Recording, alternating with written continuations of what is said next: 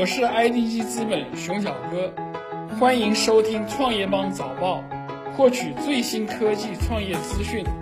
我也经常听。欢迎收听创业邦早报。创业是一种信仰，科技创业资讯尽在创业邦。今天是二零一九年六月十五号，星期六，我们一起来关注今天的重要讯息。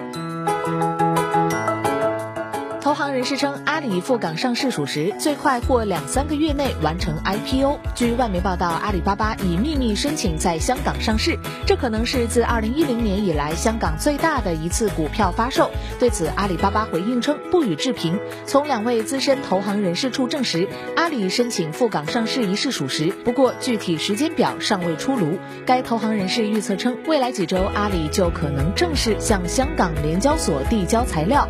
如果根据美团。和小米 IPO 的节奏预测，阿里最快或于两三个月内完成 IPO。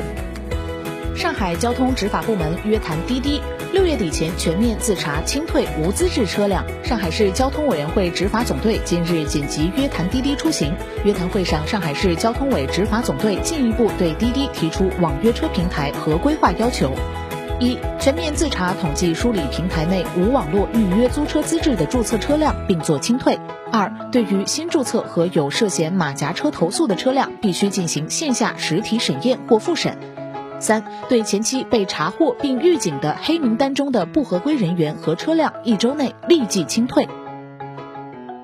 胡伟伟卸任摩拜信息技术有限公司法定代表人，美团王慧文接任。天眼查数据显示，六月十一号，摩拜信息技术有限公司发生工商变更，法定代表人、总经理和执行董事职位由胡伟伟变更为王慧文，同时监事一职由刘宇变更为张文倩。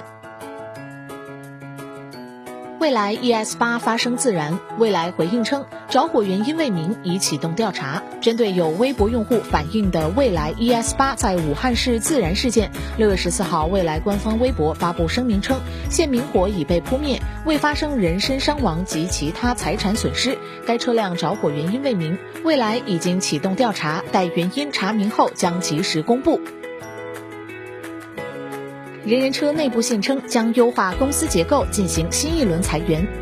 人人车 CEO 李健日前通过内部信宣布，将进行公司架构、部门、团队的全面梳理与合并重组，并进行相应的优化调整。对被减员的员工将予以补偿。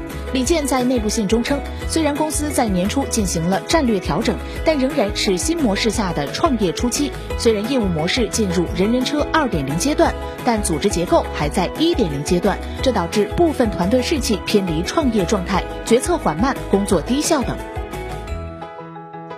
AT&T 宣布取消三星折叠手机 Galaxy Fold 预购订单。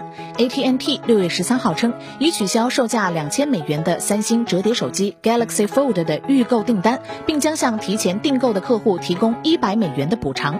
三星 Galaxy Fold 是首批折叠式手机之一，原定于四月二十六号发布，但由于在评测过程中出现质量问题，其发布日期已被无限期推迟。成都十条政策支持企业上科创板，上市成功企业可获一千万元奖励。成都市政府近日印发加快推进成都市企业科创板上市扶持政策的通知，明确十条扶持政策。对科创板拟上市企业申请被上交所正式受理的，给予两百万元奖励；对在科创板首发上市的企业，一次性给予八百万元奖励；对新迁入成都的科创板上市公司，还将一次性给予六百万元奖励。企业走完从受理到首发上市的流程后，可得到一千万元奖励。CNBC 称，华为推迟可折叠手机 Mate X 的推出时间至九月份。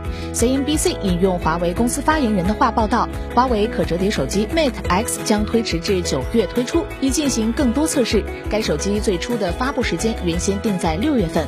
发言人告诉 CNBC，在三星在可折叠手机上遇到麻烦后，华为保持审慎。感谢收听创业邦早报，关注创业邦微信公众号，获取更多创投资讯。